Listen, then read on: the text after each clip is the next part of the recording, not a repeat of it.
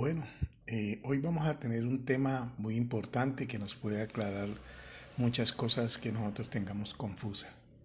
La pregunta es que nos hacemos nosotros, ¿es la guarda del sábado solo para el pueblo literal de Israel?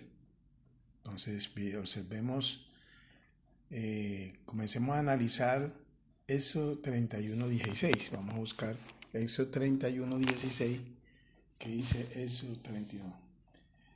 Eh, obsérvese que el mandato lo dice en Éxodo 31, 16.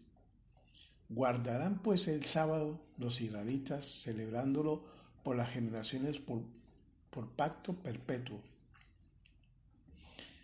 El mensaje anterior está diciendo que los que deben guardar el sábado son los israelitas. Pero ¿quiénes son los israelitas? ¿A qué israelitas se está refiriendo aquí? Veamos. ¿Quiénes son los israelitas? A la anterior pregunta, todos piensan enseguida en el pueblo literal de Israel. Si nos situamos apenas en los tiempos antiguos del Testamento hasta el nacimiento de Yeshua, el Cristo, se puede pensar que los israelitas eran aquellos que conformaban el pueblo literal de Israel. Pero no es así. El punto de vista espiritual, todos ellos eran los hijos biológicos de Israel pero no todos eran israelitas. La verdadera definición de la expresión israelitas nos la da el, apóstol Pablo en Romanos 9, de 6 a 8, cuando nos enseña. Vamos a leer aquí Romanos, Romanos 9, 6, 8, busquémoslo. A ver qué nos dice Romanos. Romanos, Romanos, Romanos. Romanos, Romanos. Vamos a buscar Romanos.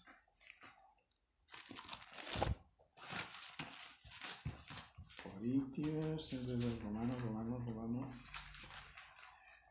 Romanos 9. Vamos a mirar Romanos 9. De 9. De el 6 al 8. Dice, no que la palabra del Elohim haya fallado, porque no todos los que descienden de Israel son israelitas ni por ser descendientes de Abraham son todos hijos, sino en Isaac te será llamada la descendencia. Esto no, lo, no los que son hijos según la carne, son los hijos de Elohim, sino que los que son hijos según la promesa son, cortados como, son contados como descendientes. Eh, observe con mucha atención y analice con mucho cuidado las palabras del apóstol. Primero, ¿por qué no todos los que descienden de Israel son israelitas? Ni por ser descendientes de Abraham son todos hijos. ¿Qué quiere decir estas palabras? Sencillamente que no todos los que descienden biológicamente de Israel son israelitas. O sea, que no todos los que vienen en la línea directa de sangre de Israel son hijos de Elohim, es decir, israelitas. Y el apóstol remata diciendo, ni por ser descendiente de Abraham se puede considerarse hijos, o sea, hijos del Eterno. En otras palabras, no todos los que descienden de la sangre de Abraham pueden considerarse como pueblo de Elohim. Esto quiere decir que los judíos de sangre, o sea, los que vienen directamente de Abraham, no pueden considerarse todos israelitas, ni tampoco todos los que descienden de la sangre de Israel son israelitas. En pocas palabras, todos los que que hacen parte del pueblo literal de Israel, aquel que se formó a partir de Abraham y continuó descendencia con Israel, no son verdaderamente israelitas desde el punto de vista espiritual. Es decir, no todos ellos forman el llamado pueblo Elohim. Entonces, todos esos israelitas de sangre, ¿quiénes son los verdaderos israelitas? Segundo, el apóstol Pablo nos lo da la respuesta en las siguientes palabras los que son hijos según la promesa. Mm, si encontramos en Job, pues se puede un nombre inicial, luego le fue cambiado por Israel. Mm, en Génesis 32, 27, miramos cómo el pueblo de antes se llamaba Jacob y fue cambiado por Israel. En Génesis 32, 27, 28. Efectivamente, los únicos que son verdaderamente israelitas son todos aquellos que creen en la promesa. Un israelita de sangre que viene por descendencia directa a Abraham, pero si no cree en la promesa, entonces no es el verdadero israelita. Un judío de sangre que tiene por descendencia directa a Abraham, pero si no cree en la promesa, no es el verdadero israelita. Y el ejemplo de ello nos lo da el mismo Cristo, cuando al ver a Natael, que era un hebreo de sangre, era un israelita de sangre, descendiente directo de Abraham y de Israel, y de Israel Jacob, le dice, He aquí un verdadero israelita en quien no hay engaño, en Juan 1.47. Porque siendo Natanael israelita, descendiente directo de Abraham y de Israel, Cristo lo llama verdadero israelita. Sencillamente porque Natanael al ver a Cristo le reconoció y lo aceptó como el Mesías. Es, decir, Rabí, tú eres hijo de Elohim, tú eres el rey de Israel. Juan 1.49. Es decir, que Natanael, siendo un judío de sangre, creyó en la promesa, creyó en Cristo, inmediatamente lo vio y lo, lo convirtió en un verdadero israelita. Es decir, es un verdadero hijo de Elohim, miembro de su verdadero pueblo santo en la tierra. Lo anterior lo corrobora el mismo apóstol Pablo cuando nos dice, y si vosotros sois de Cristo, ciertamente linaje Abraham sois, y herederos según la promesa. De manera que si lo, que, que se es israelita, es decir, ser un hijo de Elohim, miembro de su pueblo santo, para salvación si se cree en Cristo. Y creer en Cristo es aceptarlo como Mesías, como el Salvador del mundo, para cumplirse su enseñanza y sus mandamientos, como 1 Juan 2, 3, 3, 6, en concordancia con Juan 14, 15. Bueno, saquemos unas conclusiones. Descendiente entonces de la primera parte de esta, hallamos que el orden divina fue. En Éxodo 31, 16, 17 dice, guardad pues el sábado los israelitas, celebrado por su generación por pacto perpetuo. Señales para siempre entre mí y los israelitas, porque en seis días hizo el Eterno los cielos y la tierra, y el séptimo día cesó y reposó. Cuando allí se dice, guardarán pues el sábado los israelitas, celebrándolo por generación, por pacto perpetuo, es entonces entendible que los israelitas que allí se están refiriendo son todos aquellos los que son según la promesa, es decir, a todos aquellos que acepten la promesa, es decir, Cristo como Mesías, como el Salvador del mundo. Esto es tan cierto que lo vemos hasta en la travesía de los israelitas por el desierto, cuando el Espíritu Santo dice, quienes fueron los que habiendo oído la, le provocaron, ¿no fueron todos los que salieron de Egipto por mano de Moisés? ¿Y con quién estuvo el dispuesto cuarenta años? ¿No fue con los que pecaron cuyos cuerpos cayeron en el desierto?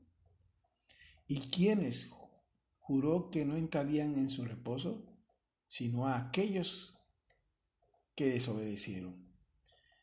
Y veamos que no pudieron entrar a causa de, de incredulidad.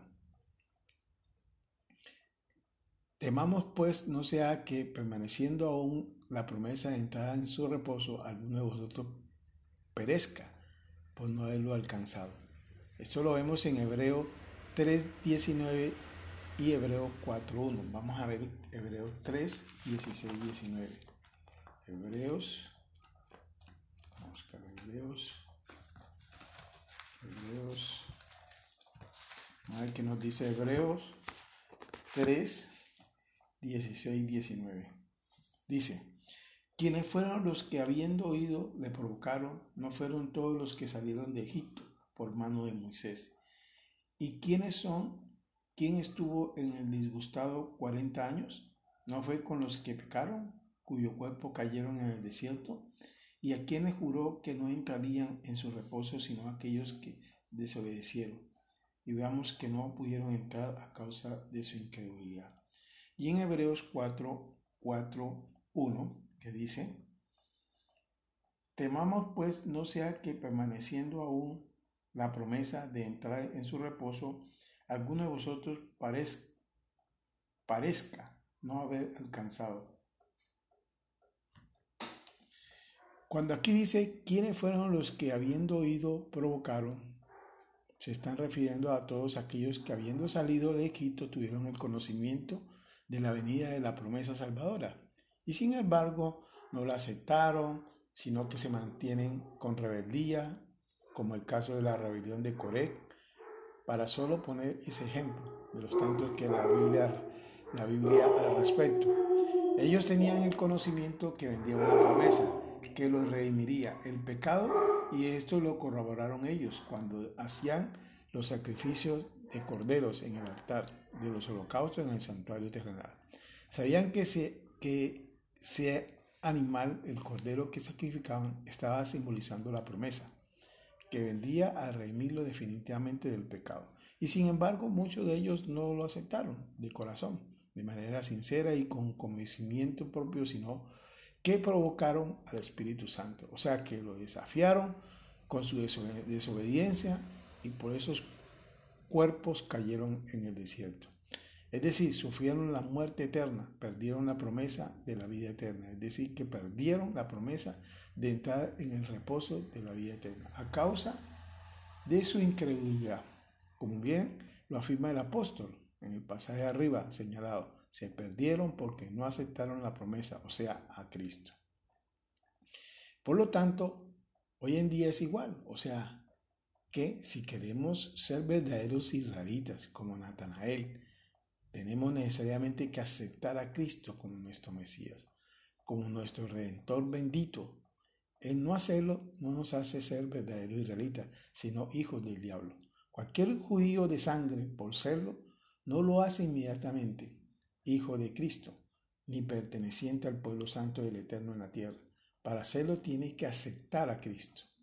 De todo lo anterior entonces se desprende lo siguiente, que si en Éxodo 31 y 16 dice que el Eterno guardarán pues el sábado, los israelitas celebrando por generación, por parto perpetuo, y sabemos ya que para ser israelita y ser cristiano, por, por aceptar la promesa, significa entonces que el sábado tiene que ser guardado por todos aquellos que sinceramente en su corazón aceptan a Cristo como el Mesías Salvador del mundo.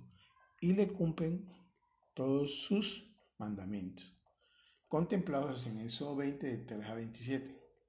Véase también Juan 14, 15 y 1 de Juan 2, 3, 6. Haciendo parte inmediatamente del pueblo cristiano apostólico, la guarda del sábado como día de reposo debe pues ser guardado por todos los verdaderos pueblos cristianos en la tierra. No guardarlo es decir, decirle a Cristo que no se desea permanecer al pueblo porque no lo acepta a él como Mesías.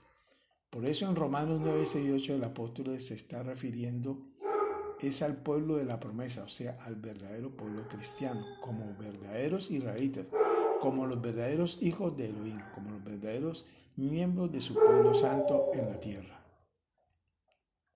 El sábado pues es dado como señal para identificar el verdadero pueblo santo de Cristo en la tierra. Todo aquel que guarde otro día, no sea el sábado, no es de Cristo pues es está identificando como hijo de Satanás y el pueblo de Satanás pertenece a la tierra, sin duda alguna. El sábado además es el sello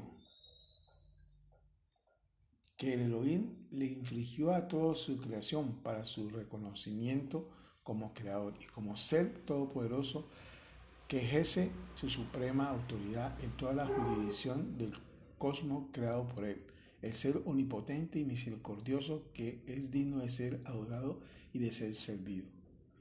Por lo tanto, el guardar el sábado como día de reposo no solo nos estamos identificando como hijos de Él y miembros del pueblo, de su pueblo santo en la tierra, sino que le estamos reconociendo como el creador del universo, como el soberano del cómo, a contrario a Censu, quien no lo guarde está procediendo de manera grosera e irrespetuosa y altamente advierte a Cristo que no quiere pertenecer a su santo pueblo y que tampoco le reconoce como el creador y soberano del universo. Veamos entonces la trascendencia que entraña nosotros los cristianos apostólicos sábado como día de reposo, la salvación eterna y las terribles consecuencias que entraña a todos aquellos que no guarden.